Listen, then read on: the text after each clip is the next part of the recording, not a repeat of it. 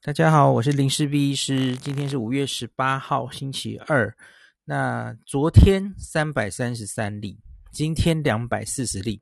我们怎么解读这些？哈，其实经过一整个礼拜，哈，呃，我们到底怎么看？回头看这几天的确诊数字哦，这四天各自是一百八、两百零六、三百三十三，然后现在降回两百四。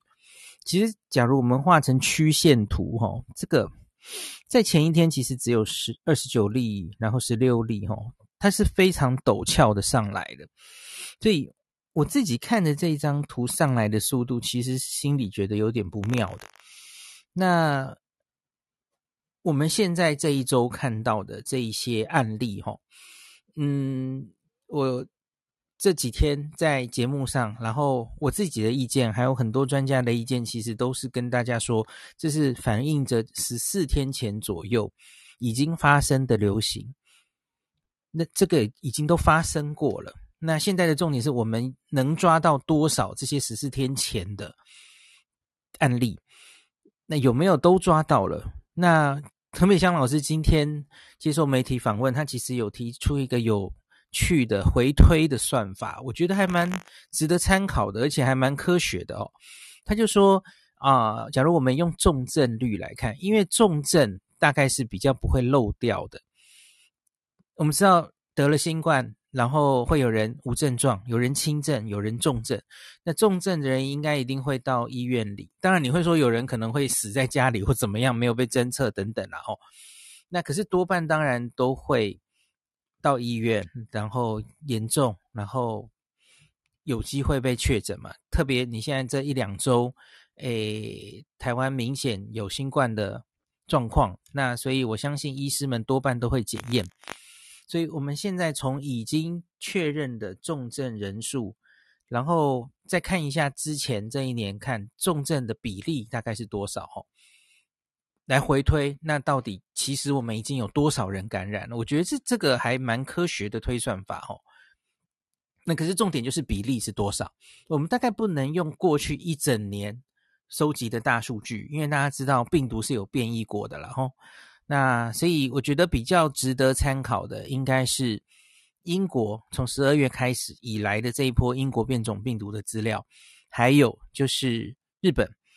特别可能要我们故意找大阪，从这一波呃第四波以来大阪的重症资料。那刚刚很快的在赖群组上面的朋友帮我找资料，帮我看了齁，大概是三 percent 左右，齁，三多两两边都是英国跟那个日本大阪都是齁，所以何美香老师今天在节目上也是说三，我不太确定他他的三是哪里来的了哈。可是，诶，我们拿英国变种病毒在英国跟日本，的确看起来数字是他说的三上下，没有错哦。那所以他就是以目前的重症人数除以三 percent，得到了一千多人的结论嘛，吼。他说大概其实这一波，你要说以万华的群聚，吼，散出来，万华、泸州这些群聚，可能就其实已经有大概一千多人感染，然后浮现出这些重症被我们看到，吼。那现在我们这几天加起来的数字是一千出头了哈，一千上下，所以可能还有人是在外面，是我们没有抓到的，这其实不意外了哈，因为的确会有人是无症状嘛，有人可能是轻症，他也不觉得怎么样，他就没有来裁剪了，因为这个筛检又不是强制，是是大家有地缘关系，然后呼吁发细胞简讯来检查的嘛，那你不要忘记，在万华里面其实是，嗯。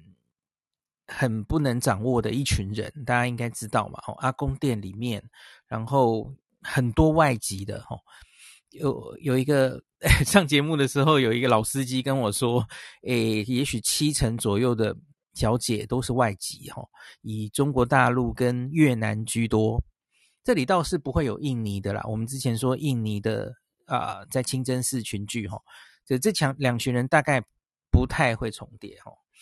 那大概是这样子，所以在万华，我相信应该还有一些人没有抓出来。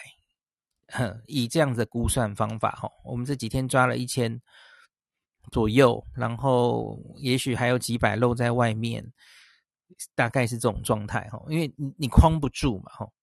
那所以我怎么来看这个现在的今天的下来？我相信没有人敢掉以轻心。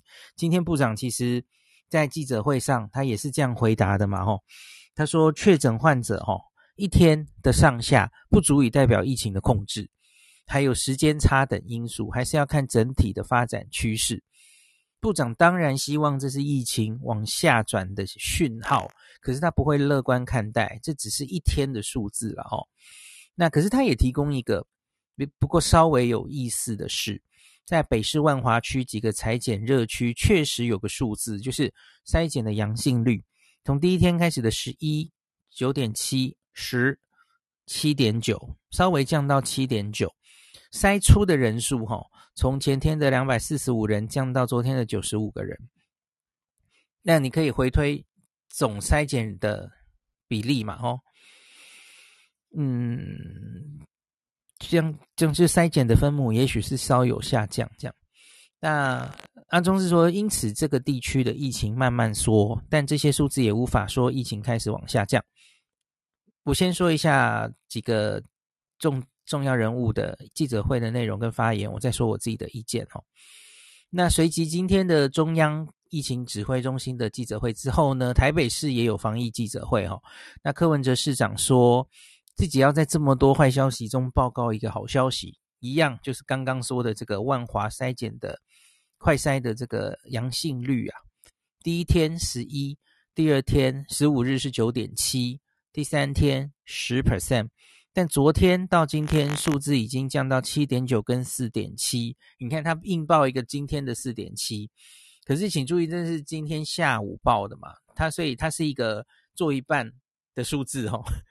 所以大概明后天我们再继续看趋势了哈，不知道这个四点七，诶，呃，后来会不会变化了？因为今天其实还没过完呢，在他下午开记者会的时候哈，那柯 P 是说哈，这告诉我们只要大家把活动停止降下来，疫情就慢慢可以获得控制。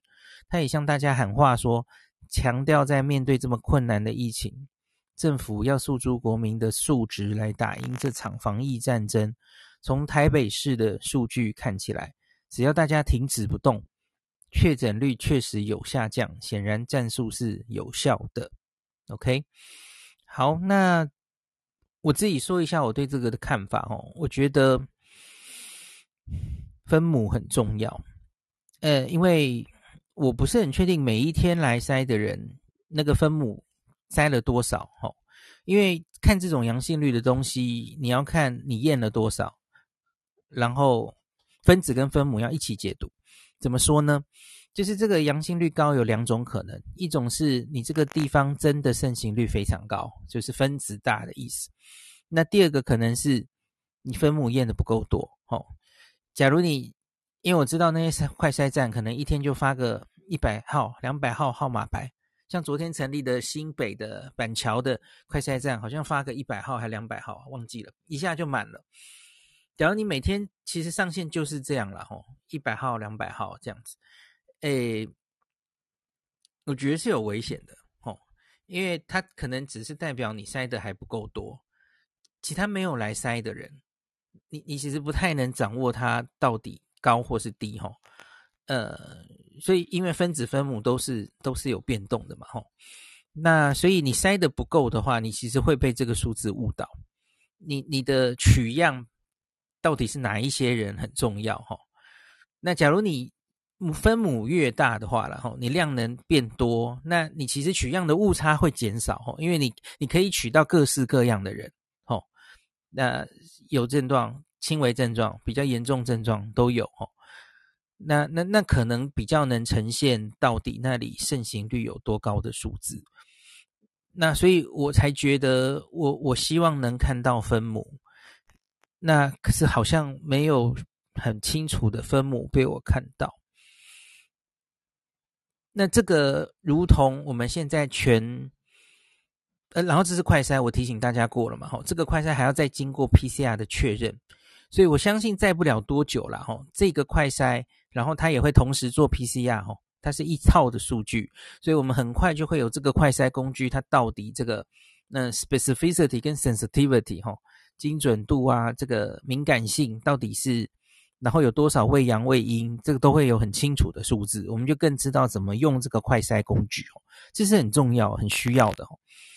好，那接下来我讲另外一个数字，就是台这个是台大医院，台大医院有公布一个很令人担心的新闻了，吼，是我们台大院长自己写的了，吼，他说台大自己。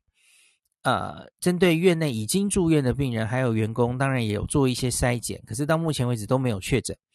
那我们当然台大当然收治了很多新冠确诊了，吼，那是另外一回事。那可是他说了一个令人担心的数字，他说台大最近吼在急诊接受外院转诊过来啦，或是住院进来，呃，透过急诊吼转过来啊，怎么样的吼？那在急诊筛检的结果，阳性率是十 percent，又是十这个数字。那新闻没有讲清楚，他只讲筛检，所以我就去问了我台大的，应该是很可靠资料来源的学长了哈。他跟我讲那是 PCR，那个不是抗原快筛，对我心里就觉得毛毛的了哈。那是 PCR 哦，哦所以他没有，他已经扣掉未阳性的问题了。你台北市这个这个十到底扣掉未阳性是多少？我很有兴趣了吼。那我们继续再追踪。那就像呃侯友谊市长也开始在啊、呃，忽然讲不出来。板桥，诶，是板桥吗？设快筛站。那他说一开始是五 percent 了吼。那我们继续看，继续看后来会怎么样？因为他好像号码牌才发一百个，所以他一百个检验出五个。那是高是低，我们继续看，因为搞不好这五个里面哦，也有几个是未阳性，那所以其实也没有几个哦，所以这个值得继续看了哦。十是我们几乎不能忽视的数字就是了。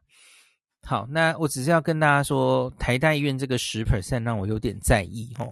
那我去去确定了，这真的是 PCR。那好，我们就继续看，还有会不会有详细的数字出来？那如同我前几天跟大家讲的吼，我还不是很确定的东西是，我们现在在比较广泛的做快筛的，嗯，就是这些万华，然后新北市这些地方哈，但其他的地方怎么样？其他的地方我我不是很确定它到底有没有散出去。那我们回头来看今天公布的这个本土病例，它群聚的关联。这个我刚刚跟何美香老师还有另外一位专家，其实也有一些讨论哈。现在它是这样的，它有万华，这今天的新增两百四十例里面，主要还是台北的茶艺馆，去过茶艺馆相关的哦，八十八个人。那有万华活动史六十七，我对万华活动史有点意见，我等下讲哈。那有二十九个还在疫调中啊，这个不明不知道。好，那群聚关联不明，就是查了半天没有查到跟之前有关的哦，那是五十一，那剩下都是零星了哦。那个跟狮子会相关，目前看到只剩二了。那所以这一坨人哦，狮子会相关的这坨人，也许该抓的也抓到差不多了哦。那进香团二，宜兰游艺场只剩一，这个好像都在收了哦。那群聚感染不明，加上疫调中，疫调中我不知道。到底只是来不及疫调，还是也找不太出来？这两个加起来其实是二十 percent 哦。好，那可是我有问题的是，刚刚跟何美香老师可能意见有点不一样的是，万华活动史有万华活动史，我们就可以当它是找得到感染来源吗？我我原来觉得好像不是不太对吧？因为我不知道万华案例蛮多的，然后现在。那可是你你是万华有去过万华，或是住在万华，只是这样你就当他是已经找到感染来源了吗？这怪怪的。那我会讨论感染来源的这件事，我不是原来已经跟大家说疫调不重要吗？吼，它对于接下来控制疫情也许没有那么重要了。可是我们接下来要下面要谈的题目是我们会不会升四级，这个是有关系的。因为升四级，我们自己写的标准是这样的哦，十四天，十四天里面平均破每天破一百例，那其实十四天就是一千四百例的意思，大家自己算算看，绝对数字好像差不多，可是你不要忘记，它后面还有一个但书，它的但书是超过五十 percent 是不明感染来源的。好，所以不明感染来源的哦，像比方说你这个台北茶艺馆，我同意啊，这是很很有感染来源的。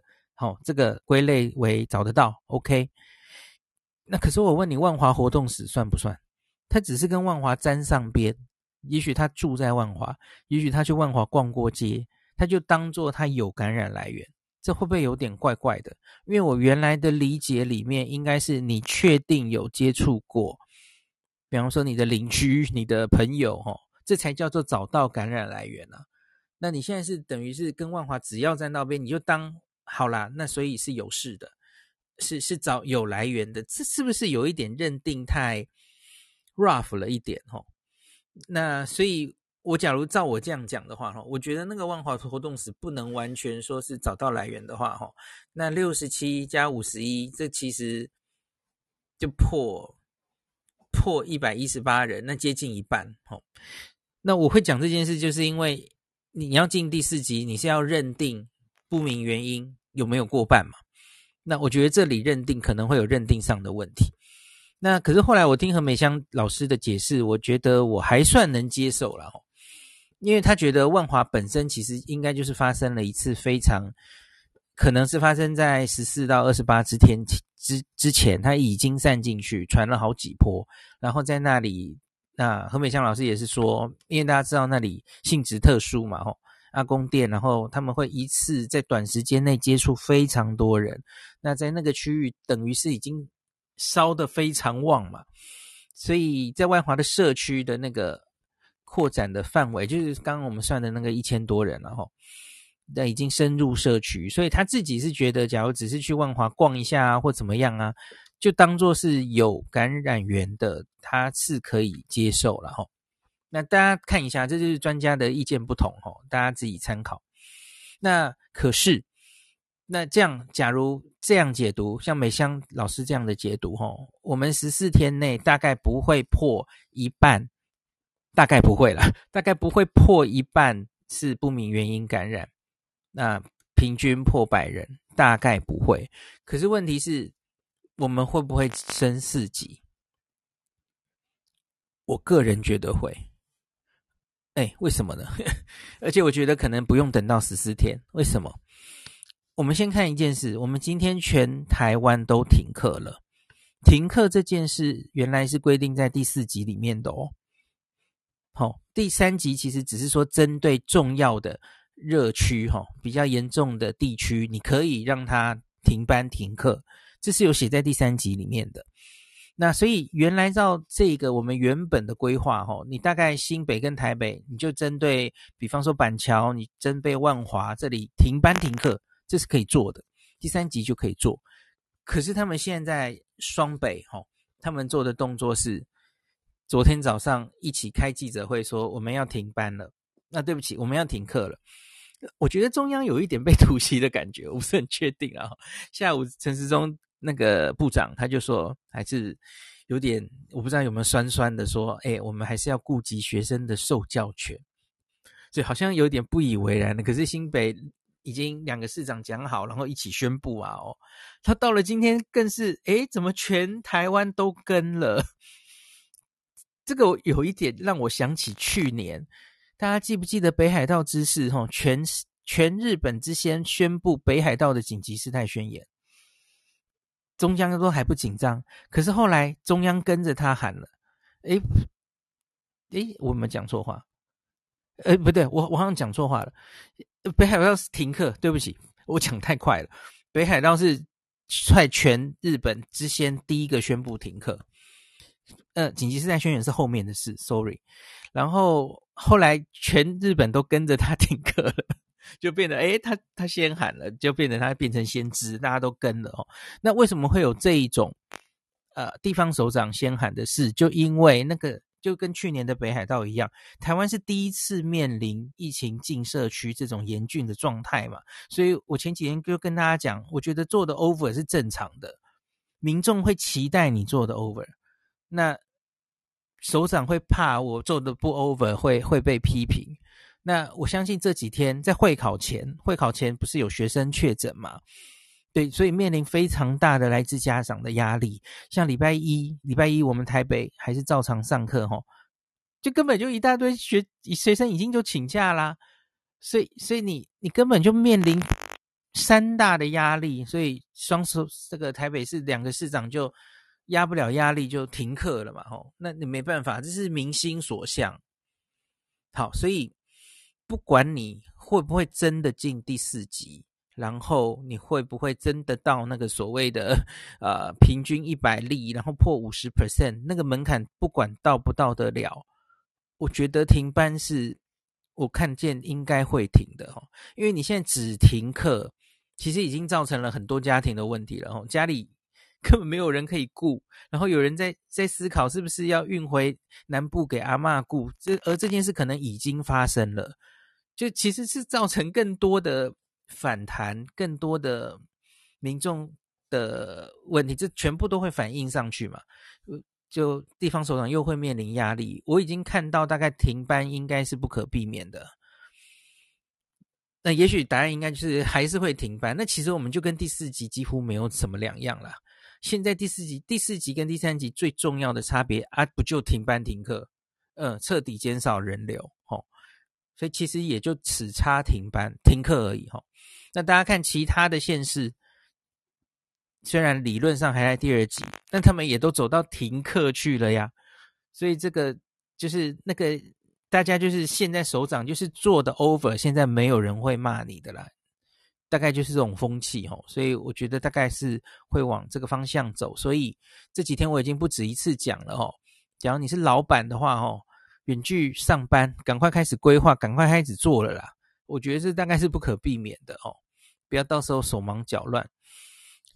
好，那这个接下来到底会怎么样啦？还是老话一句，我觉得这几天的疫情这个数字可能不太会好，不会太好看，上上下下都是有可能的。那我觉得更重要的是，现在这些筛检站啦，吼，快筛站。在不同的县市或是台北的其他地区，可能也都会陆续设置。医院自己也会筛嘛，哦，如同台大医院自己也会筛。现在是风声鹤唳，哦，住院前都要筛，哈。